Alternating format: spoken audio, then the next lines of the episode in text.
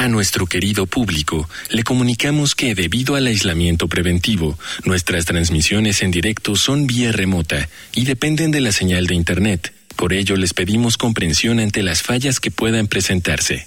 Gracias por compartir estos momentos en casa con Radio UNAM y la revista de la universidad.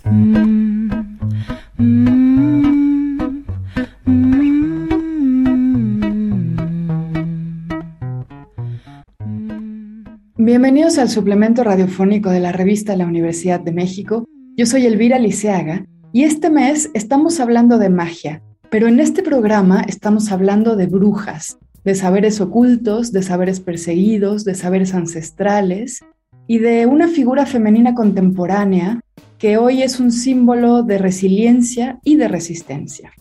Para hablar de brujas en el arte, vamos a hablar con Gina Jaramillo, que ya había pasado por estos micrófonos y que amo tener otra vez aquí. Bienvenida, Gina, ¿cómo estás? Hola, Elvis, pues muy contenta de estar aquí. Me encanta regresar a estos micrófonos y platicar de un tema tan apasionante y tan profundo como lo son las brujas, y en específico eh, la imagen de las brujas en la historia del arte. Cuéntame un poco de cómo ha evolucionado esta figura tan satanizada en un principio que hoy en día es un estandarte de libertad? Pues mira, las brujas aparecen en diversas leyendas, pero sobre todo a partir de la Edad Media las podemos ver en representaciones pictóricas. Es muy importante entender el contexto del cristianismo. Sin la religión no podríamos abrazar de la misma manera a las brujas. Eh, y también el judaísmo, eh. ojo, hablo de las religiones porque también eh, muchas mujeres, por ejemplo, en viernes, cuando iban al, al famoso Shabbat, eran observadas, eran juzgadas, eran eh, observadas desde la negatividad. Y lo mismo pasa con, con, la, con la religión cristiana, aquellas mujeres que se atrevían a trabajar en otros oficios, a trabajar en la calle, a ser prostitutas, a aportar dinero al hogar, evidentemente eran vistas de la peor manera. Entonces, partiendo de esa idea de la religión, que es muy importante, podemos hacer un recorrido por la historia del arte. Las primeras eh, apariciones de las brujas como tal, repito, fueron en la Edad Media, y después los empezamos a ver muy vinculado a la literatura. Obviamente Macbeth aparece por ahí. Es este, también muy, muy importante puntualizar que estas representaciones siempre fueron hechas por hombres. Eh, te voy a comentar, por ejemplo, Francisco de Goya, tenemos otros artistas como Luis Ricardo Falero, que tiene una, una imagen muy contundente y bastante famosa, donde se ven a las brujas, pero siempre desde este lugar oscuro, con un gesto grotesco, con una imagen venida menos, siempre dándonos a entender la maldad que hay implícita. Y repito, ¿no? esta paleta de colores súper oscura que también podemos observar en Francisco de Goya. Y dime una cosa, ¿estas imágenes sexualizaban a la bruja o al contrario, la hacían un ser místico de su cuerpo?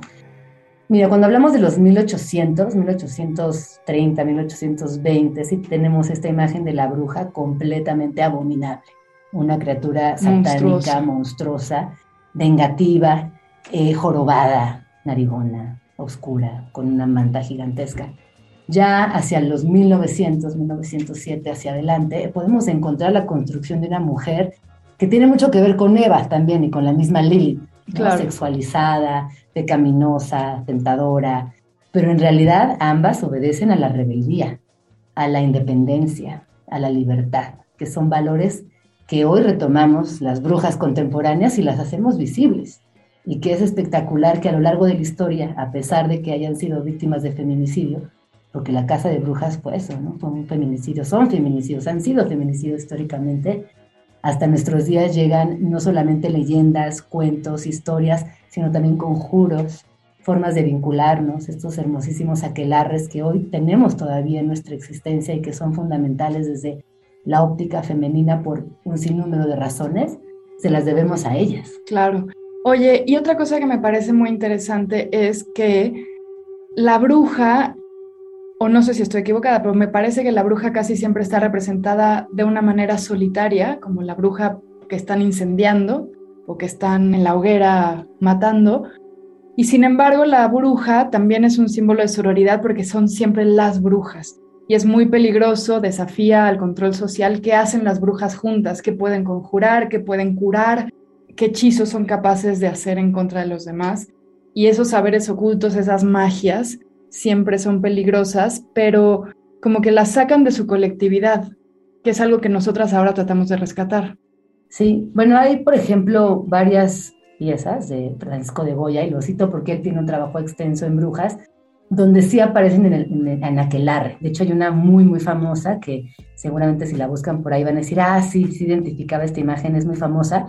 Pero por ahí vemos otras de, por ejemplo, Albert Joseph Penot, que aparece una bruja solitarísima, desnuda, por supuesto, sensual, absolutamente este, sexualizada. Pero tenemos otros momentos de Goya, repito de nuevo, donde sí están cocinando, donde sí están haciendo un aquelarre, donde sí se, se alcanza a respirar este espíritu de colectividad. Pero ojo, siempre alrededor del mal. Es muy importante, siempre alrededor del mal. El diablo está ahí. El diablo está presente. Y luego quiero hacer un salto en la historia súper grande, y esto por cuestiones de tiempo. Cuando llegamos eh, a México, en la época del surrealismo, pensemos este, 40 finales, 50, y por ahí nos encontramos a Leonora Carrington, Remedios Varo y Katy Horna, que son conocidas como las brujas surrealistas. Y que ahí es por primera vez donde vemos a estas brujas luminosas, empoderadas, siendo el centro de la, de la obra por completo y reflejando una sabiduría y una hermandad que hasta ahora no habíamos visto. Ok. De ellas me gusta hablar mucho porque además se juntaban en una casa aquí en Tabasco, en la colonia Roma, y no solamente pintaban, sino que se leían el tarot entre ellas, hacían este, pociones y todo el tiempo tenían esta idea de generar una sinergia desde lo intelectual, pero también desde lo práctico. Son mujeres que escribieron obras de teatro y ahí es donde, donde me gusta imaginarlas a ellas en la intelectualización de la brujería. No solamente este contexto de ver cómo nos protegemos o cómo hacemos algo para el mal o para el bien, sino cómo a través de la sororidad nos generamos esta potencia creativa, esta potencia espiritual.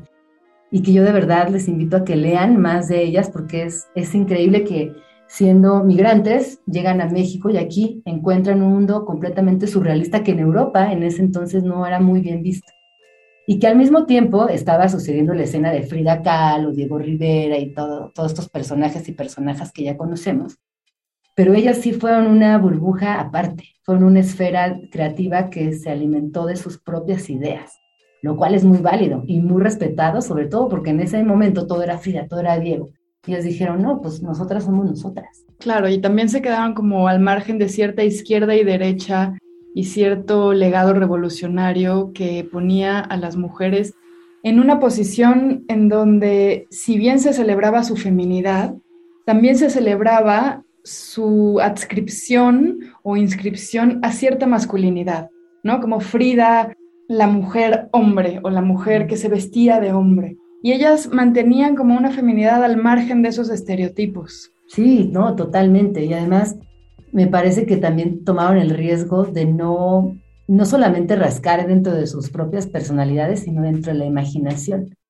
Que esa parte de lo onírico en el arte es importantísimo pero que en su momento histórico eh, me parece que fue muy genial, porque también eh, dieron la oportunidad para invención de nuevos personajes, representaciones de estados mentales, abordar la emoción, pero también desde la oscuridad, no porque tengas un grado de locura quiere decir que esté todo mal, no porque tengas un grado de oscuridad quiere decir que todo está mal. Cuando las mujeres siempre han sido observadas, lo sabemos por el machismo, el patriarcado y el sistema, desde un lugar de la perfección. Entonces estas mujeres imperfectas, de mentes completamente gloriosas, lograron no solamente la, marcar una línea de estilo, sino que pasar a la historia del arte en México como unas grandes artistas.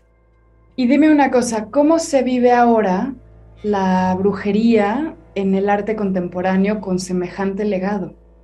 Es increíble lo que está pasando. Vemos por ahí mujeres como María Conejo, que no se me viene ahorita a la mente, que es una chava muy profunda, que busca mucho dentro de la historia del arte, pero también dentro de sus propias prácticas, lo que ha pasado con la mujer. Y en su última exposición hablaba, por ejemplo, de Eva, eh, de cómo ha sido a lo largo de la historia este referente que ya dijimos, sexualizado, de alguna manera castigado por la misma historia.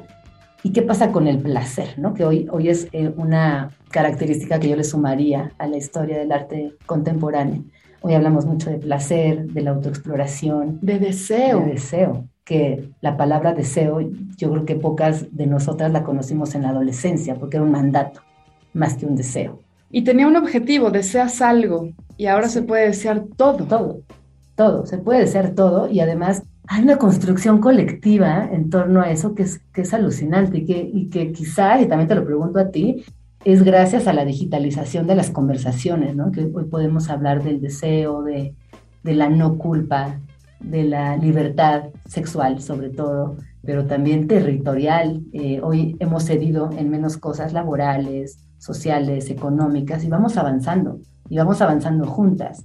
Y ahí donde nos juntamos en estos aquelarres, llámense marchas, llámense reuniones para tejer, llámense reuniones para cocinar, llámense reuniones en la guardería de nuestros niños. Son esos espacios en común donde el poder femenino lo ocupa todo. Claro. Hay una cosa muy particular de la brujería que son estos saberes ocultos o que denominaron ocultos, estas magias que no se transmitían a través de los libros, que eran una tradición oral, que se pasaban de generación en generación y que las brujas llevaron hacia sus aprendices mujeres, pero de una manera en la cual pudieran siempre proteger esos saberes, esas magias. Y creo que en eso también había técnicas de reproducción de arte, como por ejemplo los bordados eh, que se enseñaban de una mujer a otra, o las formas de cocinar, esto que hablabas, y que hoy en día se empiezan a recuperar como una forma de, no solo de sororidad, de contemplación, de pausa, sino también como de producción de arte. Hace poco estaba platicando con, con una amiga artista y me decía de una nueva tendencia que es arte menstrual, que parece súper interesante, porque siempre hemos tenido esta idea, o hasta hace muy pocos años, dos décadas quizás, teníamos esta idea de rechazar la menstruación o que te sientes mal cuando tienes tu periodo y casi no puedes ni compartir. hablar de esta colectiva de arte menstrual me pareció fascinante por múltiples, múltiples eh, razones, pero sobre todo por la capacidad de integrar algo tan natural y ponerlo en perspectiva desde el arte. Es como observarlo desde otro lugar. Y pueden decir, ay, no, pueden decir lo que quieran, pero es increíble que esté sucediendo y que hoy nos parezca todavía extraño tomar la menstruación como un instrumento claro. artístico. Y además, gran parte de los rituales de magia de las brujas tenían que ver con los excesos del cuerpo, o sea, como con los procesos, con los trances, con el baile incluso. Entonces poner a la menstruación en un rito artístico me parece increíble. Sí, me parece increíble. Y retomando esto que dices de, pues muchas mujeres a lo largo de la historia no escribían, ¿no? Era una cosa también, los hombres tenían acceso a la educación y eran alfabetizados y las mujeres no. Entonces muchos de los recursos prácticos eran justamente estos, tejer, bordar, armar pequeños jueguitos con maderas para recordar las cosas, sellos, y me parece que hoy retomarlo es alucinante. Y hay muchas cosas que hoy por hoy, siendo esotérica o no, pues no, la ciencia no es suficiente. Es como me duele mucho la cabeza, ya me tomé 10 aspirinas, ponte una hojita de menta abajo de la boca. Y sí, ¿no? O sea, hay cosas que, que sí. Totalmente. Bueno, hemos llegado al final del programa, pero muchas gracias, Gina. Es un placer tenerte a ti. Gracias por esta pequeña cátedra. Muchas gracias, Elvi, por la invitación.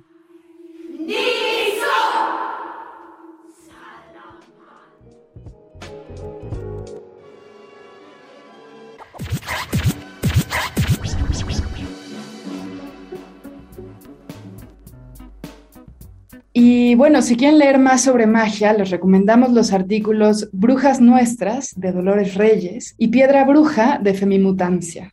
Ambos artículos se encuentran en el número de este mes de la revista de la Universidad de México. Pueden consultarla gratuitamente en www.revistadelauniversidad.mx y recuerden que pueden coleccionar nuestros números. Escriban a suscripciones arroba revistadelauniversidad.mx.